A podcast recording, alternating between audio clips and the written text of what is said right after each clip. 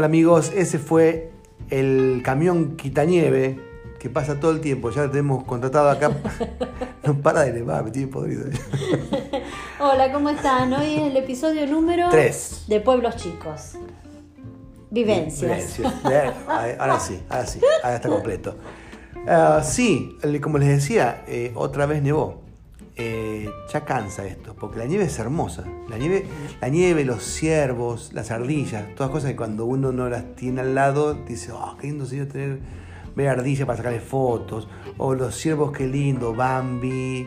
eh, la nieve, oh, La qué nieve. linda la nieve como Bueno, yo cae. esta mañana saqué una foto desde el del porch del frente y yo decía, wow, estaba precioso como si viviéramos adentro de una postal, realmente. Sí, no, no, no, no, La yo- belleza está. Es, es- real. Ver nevar es hermoso. Anoche, anoche estuve filmando, se ve horrible como se filma cuando es de noche, pero ver cara de nieve es hermoso. Despertarse y ver todo blanco es hermoso. La nieve es hermosa. También las- los ciervos y también las ardillas. ¿ok? Son tres cosas que son hermosas, a no ser que las tengas todo el tiempo con vos.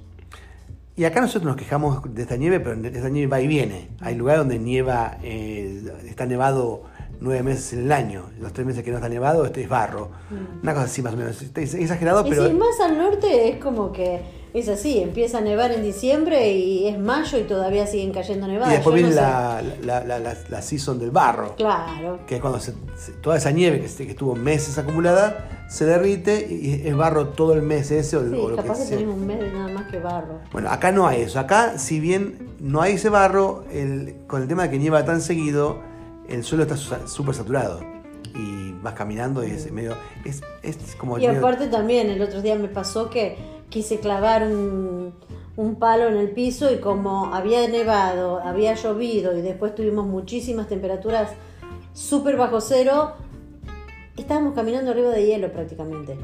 Entonces, eh, no pude clavar nada porque estaba impenetrable el piso. Era como Totalmente. clavar en una roca. Ok, entonces vamos por partes. Nieve. La nieve cae, es hermosa, uno puede deslizarse la nieve, hacer eh, guerra de. Nosotros hacemos más eso. Pero uno lo hacía cuando los chicos eran chicos. hacer gue- guerra de, de bolas de nieve, eh, Muñecos de nieve. muñecos de nieve. Lo que sí se puede agarrar hacer. una caja de cartón y desarmarla toda y us- usarla tipo trineo y bajar por esas. Pues claro, acá, acá hay de eso, acá, acá hay eh, esta caída que está ahí atrás en, en el campo de al lado, es especial para eso. Pro- prometo, próxima nieve que, que tengamos, compro un, un deslizador de- nieve. Que acá lo- en cualquier supermercado, que vayas, cualquier, por más chiquito que sea, están. Venden los, los cositos para sacar del, del vidrio del auto la nieve, venden los deslizadores eso y venden sal para, para que no, no te mates a golpe cuando salgas de, de- de tu casa, para que pongas en el suelo para que no se, no se acumule y se haga hielo. Bueno, la nieve es linda, pero tiene todas esas cosas que pasan después. Que se congela la ruta, si bien acá pasa esa máquina bendita que, que- que nos, deja salir y entrar. Anoche, ¿qué hora era? ¿Las 11 de la noche? Las 11 de la noche. Recién empezaba a nevar y esa máquina tiene adelante el- una pala con la que van raspando el- el- la ruta y atrás van dejando, es, es una especie de volcador especial que va dejando o, creo que ya lo contesto, o, o sal o salmuera. En el caso que cuando, ya está nevando, deja sal. La salmuera es, para preparar lo de antes. Pero bueno, 11 de la noche estaba pasando la máquina. Y esta mañana seguía pasando la máquina y uno puede salir sin problema de acá. Pero, insisto, es un, es, es un obstáculo la nieve. Nosotros dentro de todo somos afortunados porque tenemos la ventaja de que, bueno, la ventaja entre comillas, ¿no es cierto?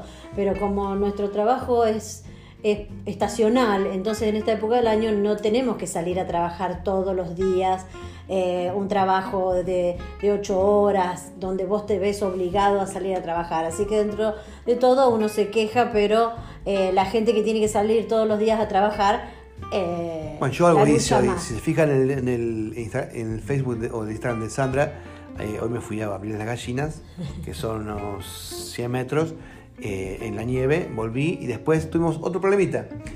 Después vamos a contar bien cómo es el donde estamos ahora. Eh, si han visto fotos, este lugar es, es, como- es un, un solario, un, ¿cómo se llama? Como un jardín de invierno. un jardín de invierno. Y ahí adentro tenemos una, eh, una Salamandra. estufa, una salamandra, que es a leña, por supuesto. Hace un par de días empezamos a ver que se llenaba de humo acá adentro. Primero que la leña posiblemente no estaba bien añejada, entonces quema distinto. Pero así todo igual. Era demasiado el humo y, y vemos que salía por los, caños que van desde la salamandra hacia el techo. Esta mañana estuve la desarme, la arme- ayer anoche cuando llegamos con Sandy que fuimos a hacer unas cosas, también, era la noche desarmando todo para para limpiarlo dentro, igual seguía alargando humo. Esta mañana peor todavía. Si bien a veces con el tema de que afuera hace mucho frío, el frío empuja el aire para abajo, pero no era para tanto y ya ha hecho más frío que el que hacía esta mañana. Descubrimos que arriba, en el techo, en la salida de la chimenea, hay una, una, una malla, una red, que estaba cubierta como con hollín De alambre. de alambre, que estaba cubierta con, con, con hollín, así que el tiraje era mucho menor. Así que esta mañana con 2 bajo cero 12 grados bajo cero. Así. estaba afuera en pijama y, y campera, dándole golpes al coso. Y bueno, al final ahora tenemos un buen Bueno, tiraje. está bárbaro, acá está está, acá bárbaro. está hermoso, está 25 Sí. grados, una cosa así. Sí, está, es como está- primaveral. Sandra está en remera, por ejemplo. sí, y claro. afuera hace en este momento No tengo idea, pero. bueno. frío, mucho.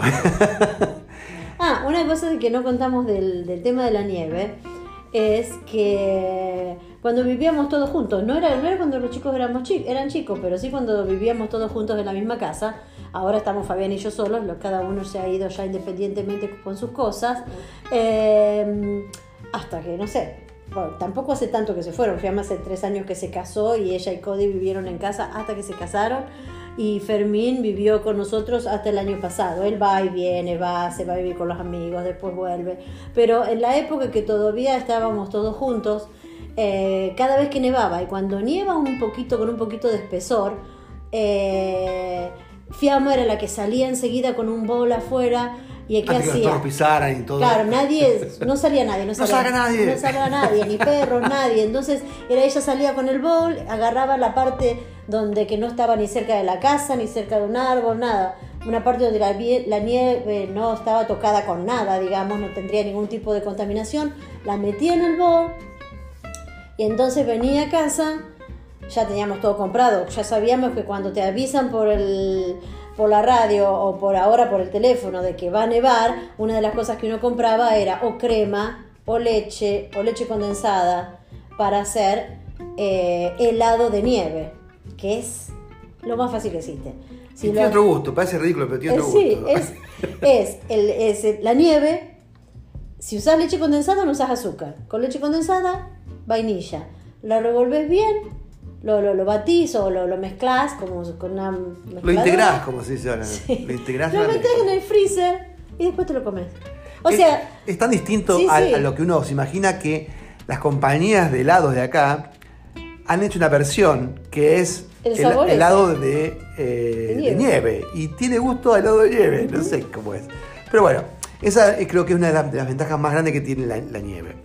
Otra, otro, otro, otra de, esas, las pestes que tenemos acá son No, las los ciervos, el problema con los Ah. ciervos más que nada son re lindos, o sea, pero bueno, los ciervos es acá son nativos de esta zona, eh, están todo el tiempo, o sea, Es de ellos. es- este lugar es de ellos, uno les está ocupando, entonces bueno, hay que armarse de paciencia, pero bueno, hay épocas en donde eh, están, se, se cruzan en la calle, si vos venís de noche tenés que tener mucho cuidado porque, o sea, hay accidentes, checan, llevándote por delante los ciervos, te rompen el auto, eh, sacando, obviamente, yo digo te rompen el auto, pero muchas veces te chocan y ellos siguen corriendo y te rompieron el auto y ellos siguen, pero muchas veces también hay mayoría ciervos- veces se mueren. se mueren, hay ciervos muertos por todos lados, que es una lástima, pero también otra cosa que pasa y ya me di cuenta, porque al principio no me había dado cuenta, pero ahora veo que a las plantas de acá cuando están brotando le faltan, al otro día me levanto y le faltan las puntas. Y yo al principio decía que serán caracoles, hormigas.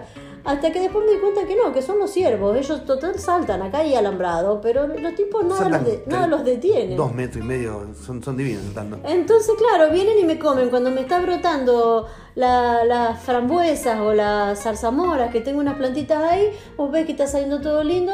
Al rato está como si hubieran venido con una tijera y hubieran cortado todas las puntas. Hacen y así eso, con ra- eso, con las rosas, se come la rosa. Con los árboles nu- nuevos, para los árboles nuevos, te ra- y para, de- para dejar el, el olor, te eh, marcan el, el territorio, lo que sea, y raspan toda la, la corteza, le sacan la corteza y se mueren. Ardillas, otro tema, son hermosas para las fotos, son hermosas para, para Disney, eh, lo que sea. Pero tenemos unos amigos, Sí, por ejemplo, eh, son, son para dibujitos. son, son divinos. Eh, tenemos unos amigos, por ejemplo, que primero que vienen se comen todo, se comen lo- lo- lo- los, los- los, eh, pájaros que nosotros les damos de comer. Son, son, son No, ra- ratas de árboles. Sí, así Eh, así le llaman acá. Eh, tengo unos amigos que una vez les, eh, ellos ponían para los pájaros comida y venían las ardillas. Entonces un- dijeron, ¿sabes qué? Sacaron lo- las- Los comederos. los comederos. Son tan vengativas que le rompieron las ventanas, le arrancaron las, las ventanas, le- le- le- los, los comederos vacíos, porque sacaron la- la- las semillas. Los tiraron al piso y los rompieron. O sea, hicieron destrucción total. Son repatuteras. Así que bueno, ya te digo, son lindos animales. Nosotros acá tenemos tenemos un montón de animales. en la- en- estamos en el medio del bosque, entonces eh, Están los osos también. hay osos. Nosotros tenemos una cámara, de esas cámaras que se ponen, eh, que toman eh, movimiento y filman. Tenemos una a unos 200 metros acá de casa, atrás, pasando el gallinero, en un árbol agarrada, en un lugar donde pasan todos los animales. Parece que fuera un tránsito obligatorio, eso, una, una ruta, ruta. una ruta para ellos. Así que hemos, hemos tomado los bobcats, que son ¿Qué sé yo? como si Son fueran unos pumas chicos. Como, sí, No. como gatos salvajes, pero no sé cómo sería ya. Son, sí. Después tenemos los mapaches, que hemos tenido grandes guerras. Un día vamos a contar las guerras con los mapaches. Hemos visto eh, dos osos. Los osos no, no, no- no se jodan, los osos. No, no te atacan, pero bueno, hay son, que también, son insoportables también, porque si uno. Uno o sea, te atacan si, si la madre está con, con, con Sí. cría eh, y se sienten amenazados. Si no, ellos no, no molestan. ¿Qué pasa? Normalmente te tienen miedo, en realidad. Sí, los osos de la zona esta no, no, no se juntan. Pero ¿qué pasa? A veces vienen, si uno deja comida afuera o tiene la basura afuera, en un- el tarro, ellos vienen, abren el tarro y eh, roban comida. Estaría todo bien, sacando que desparman todo, si no fuera que al día siguiente van a, van a seguir volviendo y van a ser como las ardillas, pero multiplicado por 60.000, porque pesan un montón y son fuertes y rompen no son todo. tan fáciles de sacártelos de encima tampoco, porque dicen que una vez, a nosotros no nos ha pasado y siempre nosotros estamos en un grupo de Facebook de acá, de vecinos de la zona, en donde los vecinos dicen, hay un oso por tal lado, guarden los, los, los, lo- los comederos para los pájaros, guardar los tarros de basura, no dejes basura, ni si comiste afuera, no dejes ninguna caja con olor a comida, porque ellos, eso los atrae. Aún Normal- los, a los comederos de los pájaros Sí, también. sí, sí, los comederos de los pájaros, las colmenas. Acá la gente que tiene abejas eh, las tiene rodeadas de un alambre eléctrico, como si fuera el eléctrico de las vacas, para que ellos, o sea, se tocan el alambre, se asustan y se van, no les hace nada más que eso, pero al menos no se acercan, sino te tiran todo. Así que bueno, pero bueno, uno tiene que aprender a convivir. Nosotros, por suerte, no tenemos acá en esta casa ni siquiera una gomera o una onda o una hondera, o no sé cómo le dicen. No, no tenemos. Nada, cero. O sea que. eh, Son bastante pacíficos. Sí, no, no, no, ¿cómo es? Nos limitamos a convivir y a evitar que se acerquen a la casa que pueda llegar a ser peligroso con el perro, por ejemplo. O el día que Caspian venga y empiece a caminar, que Caspian esté afuera y se pegue un susto bárbaro, una cosa de Sí, no, Pero no, no, preferible que no. alejados. Claro, mantenerlos. Es por eso no, no tuvimos eh, abejas que hemos tenido, ¿no? Claro, hemos tenido abejas muchos años y este año dijimos, eh, bueno, vamos a tener aunque sea una o dos colmenas para tener para nosotros, porque siempre hemos tenido abejas, hemos criado abejas, pero para vender miel. Y este año dijimos, no, vamos a tener un par. Y después empecé a ver el tema este de los osos y que estuve hablando con unos apicultores acá y todos me dicen de que hay que poner un eléctrico. Entonces yo digo, no, ¿para qué nos vamos a complicar la vida Eh, Ya después también, ¿no? ya, ya bastante la tenemos nosotros ocupada durante el verano, que es donde cuando vos tenés que atender más a las abejas con otras cosas. Entonces dijimos, ok, bueno, no, las abejas no. Hemos Compramos- tenido abejas. Hemos tenido Así abejas. empezamos con nuestra- eh, claro, cuando mm, nosotros empezamos nuestro primer microemprendimiento, así como pequeños emprendedores, fue en Argentina, en nuestro pueblo, que estaban dando unos créditos allá en el, ¿qué era? En el 90, no, 90. Claro, 90. Y eh, pedimos un crédito y compramos colmenas. 80. Eh, o- mo- claro, como Como 80 40, después de colmenas. sí. 40 más, Nos dijeron, hicimos un curso de apicultura en la Universidad de Luján, hicimos un montón de cosas. Eh, eso fue cuando nos mudamos de la ciudad al campo, porque nosotros vivíamos en La Plata. Y un día dijimos, se terminó esta vida acá. Nos fuimos al Salto de nuevo y decidimos tener abejas. Eh, fuimos a la Universidad de Luján, donde estaban dando un curso Íbamos- para apicultores. Íbamos todas las semanas, muy temprano a la mañana. Eh, Sí, nos tomábamos el colectivo, íbamos, nos pasábamos el de universidad, volvíamos y después íbamos otra vez, porque por suerte era lejos, pero era una vez por semana que íbamos. Estábamos todo el día allá, bueno, lo hicimos hasta que terminamos el curso, ¿Qué tuvimos nos la dijeron? clase ¿Que compraban práctica. muchas? No, no, no. Ellos dijeron que no, dijeron, em- hay co- para empezar hay que empezar de a poco. Dice, no empieces con una, empezá con dos, porque es el, el error que puedas tener con una colmena lo puedes corregir con la que sigue. Y nosotros nos fuimos a Salto y ¿qué cuántos compramos? 20. ¿Cuál- No, 40 de entrada. ¿cuál? ¿No? ¿20? No, 20 núcleos, cierto. Es Sí. real, 20 núcleos. Compramos 20. O sea que Una, una nota así, cuando yo tenía pánico a las abejas, la que me convenció para hacer el curso fue Sandra. Y hasta el momento de que nos entregaban las abejas, nunca, ni aún en el curso, había sido picado por ninguna abeja, ni avispa, ni camoatí, ni ningún bicho de los que pican. Ese día fue que me picaron todas, cinco Claro, juntas. Todas en la mano, porque justamente la colmena, o sea, la caja, la caja que tenía las abejas adentro, tenía un agujero en el piso y Fabián la agarra de ahí y salen todas las abejas enfurecidas. Me picaron cinco en la mano juntas porque dije, ok, no voy a usar guantes porque veía que los que sabían no usaban guantes, pero los que sabían no agarran agujeros, o sea, saben que agujeros abajo posiblemente, no sé cómo hacen. No se las aguanta. La cosa es que el- la, la persona que nos vendió la, la colmena, nos- la- la- las colmenas eran súper, súper fuertes. Eran muy fuertes, muy sanas, pero el material era una porquería. Sí, sí, era un apicultor grande, era un señor grande. eh, unas, unas abejas eran hermosas y eran súper mansas, porque también hay que tener cuidado con eso. A quién le compran las abejas y a veces algunas son Claro. un poquito más agresivas. Compramos en la pampa, la verdad que eran todas malas. Claro. Dios mío, nos corrieron. Depende de dónde venían las abejas, vos tenías que salir corriendo. Y me acuerdo que corrían, nos corrían las abejas, nos seguían, nos metimos dentro del auto A la y salimos. perra, todo, ¿te? Menos a mi abuela que estaba, que estaba tejiendo afuera y pasaban por al lado, ella miraba así, seguía tejiendo en la picada, nosotros corremos, adentro, abuela, adentro. Y ella nos miraba comiendo, a mí no me pican. Claro, ella seguía tejiendo el crochet, me acuerdo, en el medio ahí del jardín y nosotros enloquecidos porque estábamos trabajando con las ovejas lejos, pero cuando la abeja le agarra y se, y si se enoja, ¿eh? entonces Te sigue. te sigue. Salimos en el auto y nos seguían. nos seguían en el auto, por ahí, qué sé Ese yo, no es como los dibujitos, por ahí no te sigue toda la colmena completa, porque son miles de abejas, pero capaz que te siguen unas 50, 60. Bueno, es muy gracioso. Pero bueno, Las, las perdimos, eh, ¿eh? las perdimos. Eh, sí. Pero bueno, entonces es, es como que siempre hemos estado. Nosotros teníamos allá en Salto cuando yo era chica, que para mí de ahí me salió esa cosa de querer tener abejas. Eh, mi vecina eh, tenía la mamá de mi amiga de la infancia, de que, hace años que no la veo, pero que siempre, siempre la tengo en mi, en mi mente y en mi corazón. Los papás de Gabriela tenían, eh, iban al campo todos los sábados y yo los veía y nos íbamos y me invitaban siempre a mí y de ahí nació mi amor por el campo, por las abejas, por el jardín, por las gallinas. Era, era para mí ir al campo con Gabriela, al campo de las tías, era como ir a, yo qué sé, al parque de diversiones. Era bello.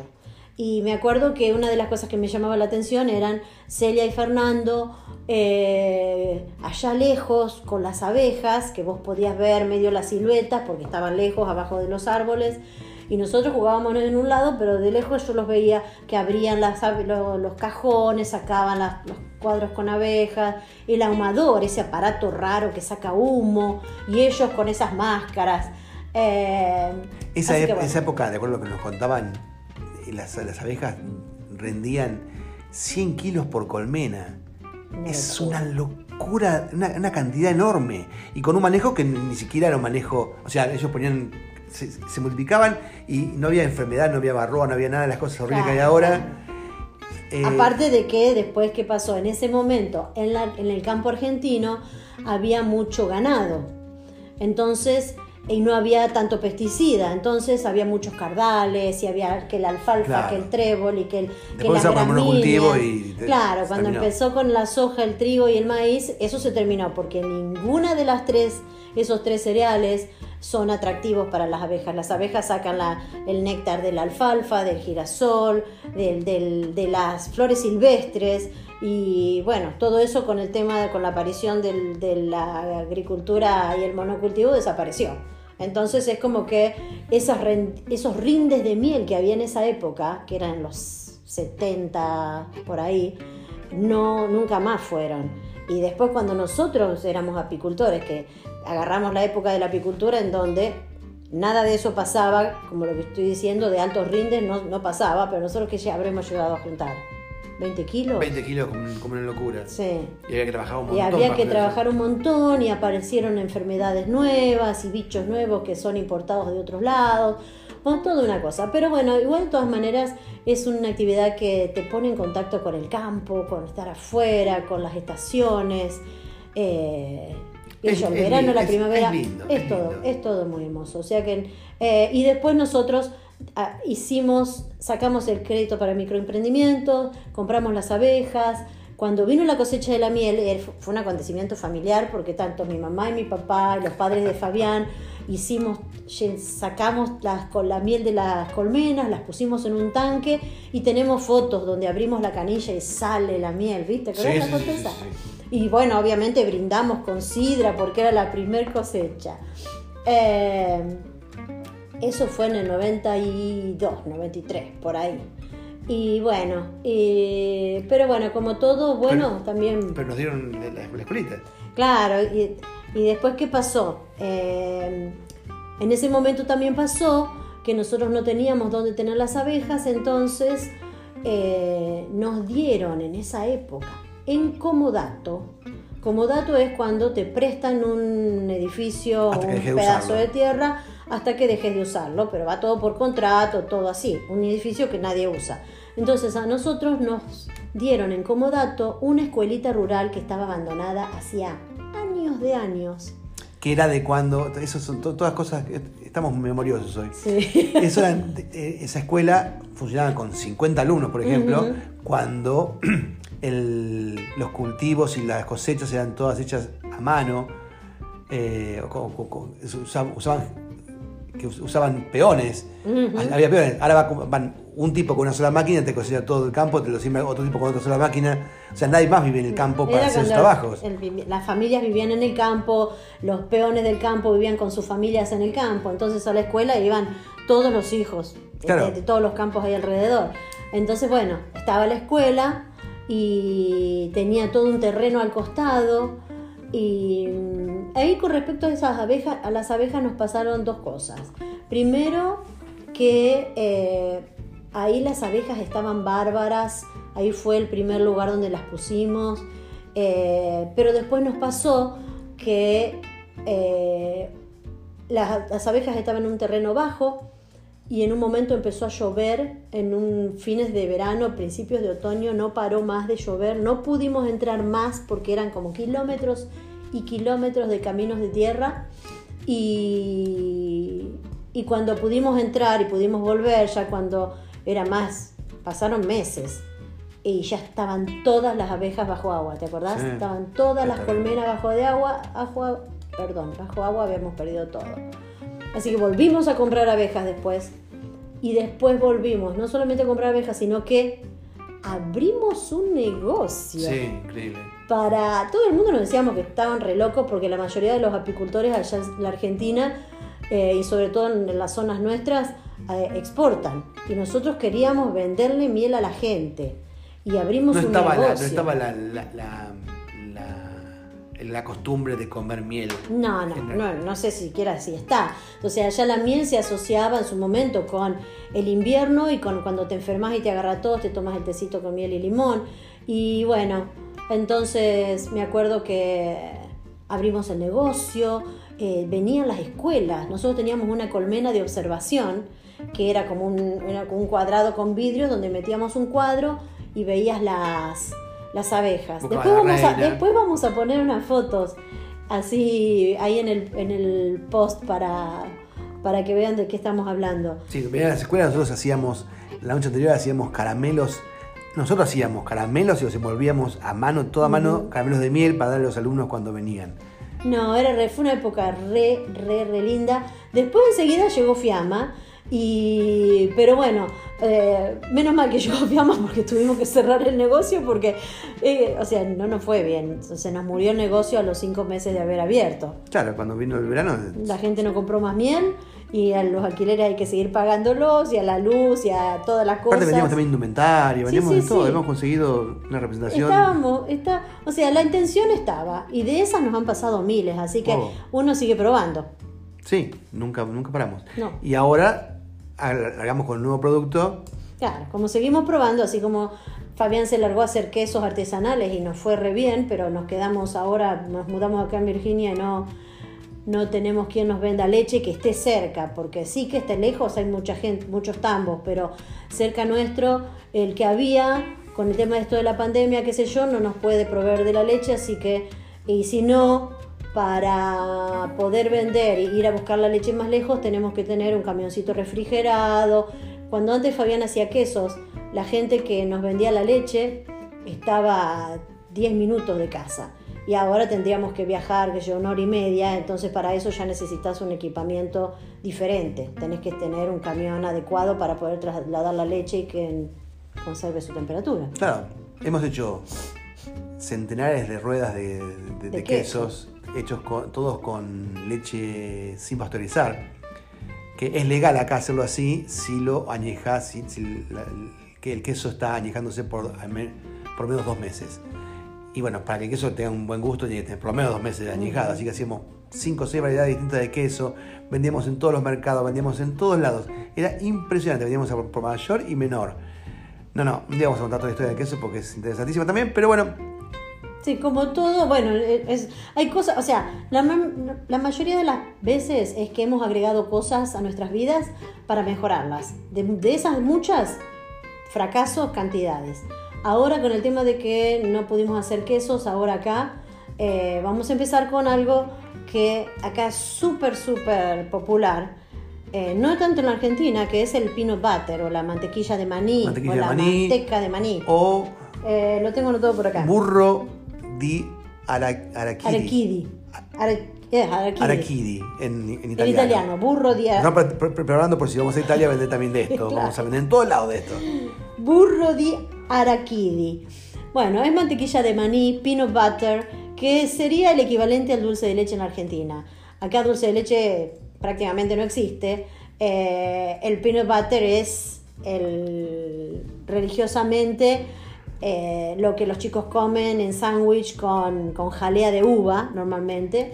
Una rareza total, Sí, sí, pero es- es do- a la- un- les encanta. Sí, es un sándwich hecho como si fuera de pan lactal, con jalea de uva y esa mantequilla de maní. Mi, mi yerno le encanta, él ya lo hizo un poquito más sofisticado porque ellos comen pan de 20 semillas y esas cosas que a él les, les gusta. Eh, y a su vez él usa las jaleas que hacemos nosotros, que son jaleas un poquito más refinadas, qué sé yo. Claro, eh, hacemos jalea de... de oh, ¿Cómo se llama esto? Aceto balsámico y, Claro. y jalapeño. de aceto balsámico y jalapeño, el, el, el- el pepper ese, el ají. Ají picante. Claro. Hacemos Entonces- otra que es de jengibre y un ají mucho más picante. Sí. Hacemos otra que es picantísima in- e incomible para nosotros, pero la gente la- las compra, la compra igual. Hacemos de vino tinto, de vino merlot. Hacemos... Ah, esa también andaría, esa es una que andaría con el, para hacerla con el peanut butter.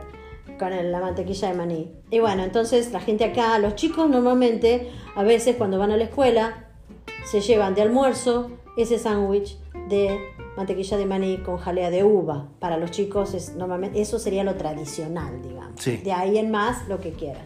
Así que bueno, vamos a empezar a hacer eso, vamos a empezar a hacer mantequilla de maní. Hoy llegaron los frascos. Estamos esperando, hoy llega también los... Hoy llegan los maníes. Maní que es de acá, de, de Virginia, así que es todo local, menos los frascos que son, quién sí, sabe sí. de dónde. Pero después es todo local, nosotros hacemos las, las etiquetas como hemos hecho siempre, eh, imprimimos todos nosotros, eh, la, la máquina llegó, la máquina de moler, porque la, la manteca de maní es maní molido hasta que queda como una crema, Ujú, que no, no, no tarda nada en hacerse y es... es, Es eso. a mí, a mí me gusta. Em, ah, Vos, vos, probado el otro día una que hiciste con... Ah, le había Con puesto chocolate y le había y puesto arándanos. arándanos.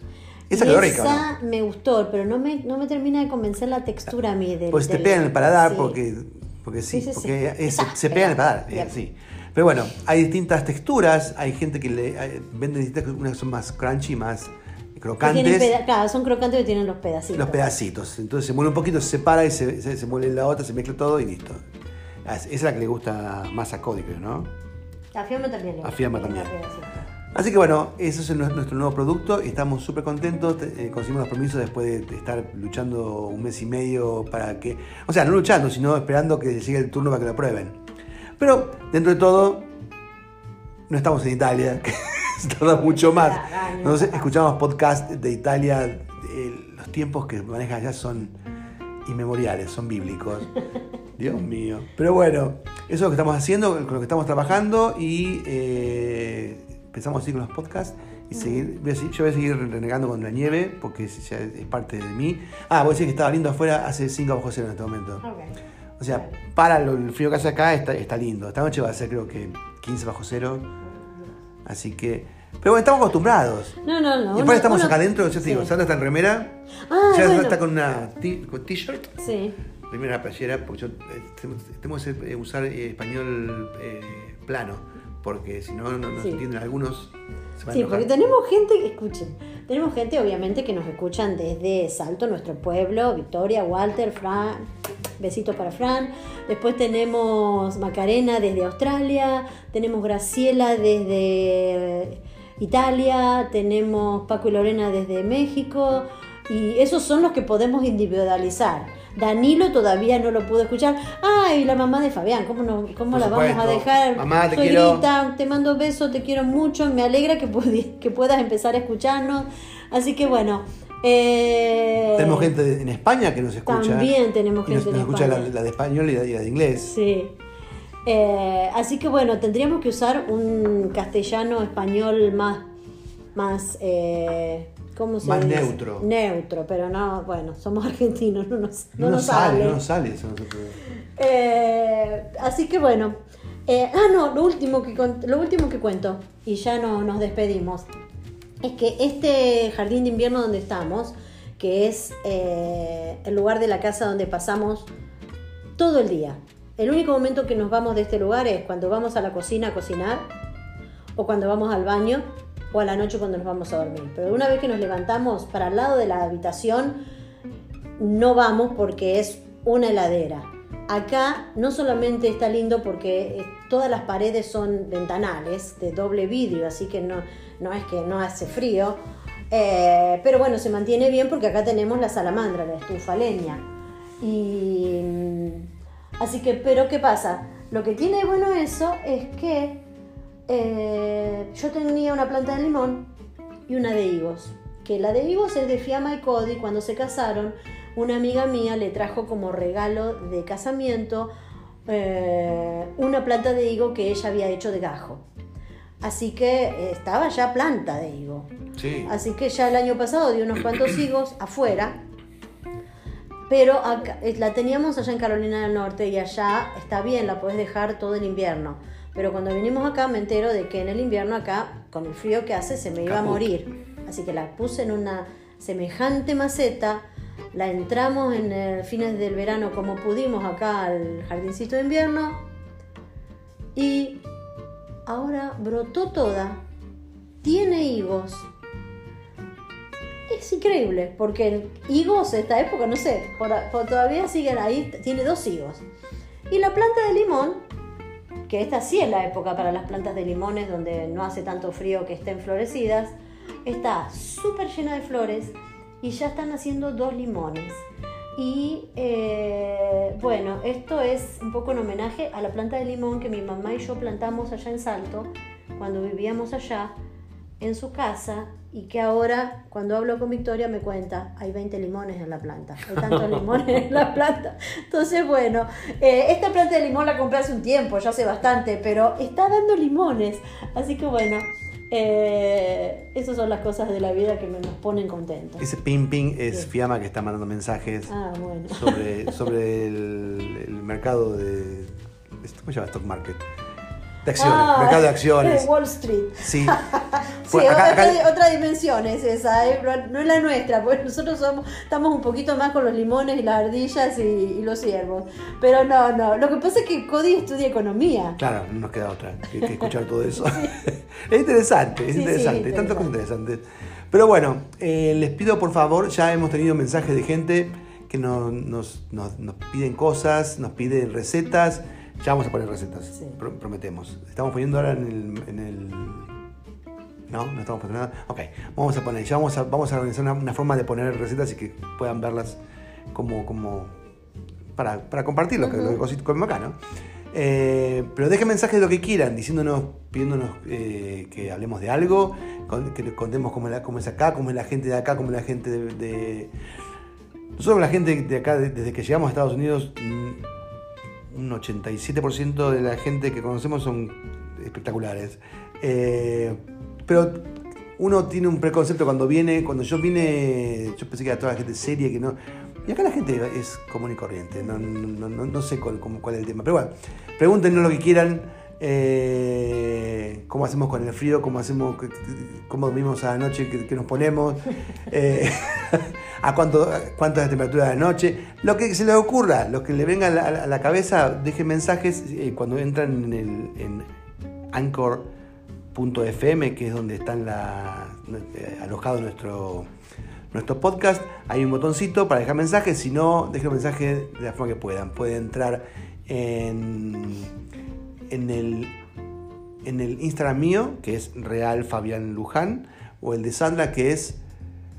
Si la, si la- la buscan como Sandra Sarlinga, aparece ella que se llama Life with the Mountain View.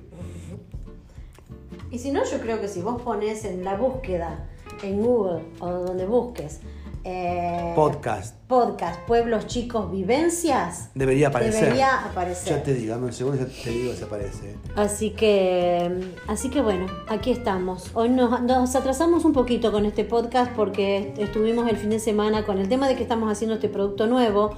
Tuvimos que eh, acomodar el, el sitio, el, Sí, el aparece, website. aparece primero en Spotify. Ok, bien. Entonces ahí ya saben, si, si se olvidan de buscarnos por Instagram, por nuestros Instagram, o eh, Real Fabiano Luján o Sandra Sarlinga, eh, pongan Pueblos Chicos Vivencias y aparece el podcast Pueblos Chicos Vivencias y aparece el, el- el podcast nuestro. Así que bueno, creo que hemos terminado por hoy. Son 37 minutos, 38 minutos en este momento. Justo. Y más el ruido de la máquina. Claro, Que- de la, de la pasando. removedora de nieve. Que siga pasando porque la queremos mucho. Eh, bueno, nos encanta hablar con ustedes. sí. Un besito grande, cuídense mucho, eh, usen máscara. Sí. Chao. Bye.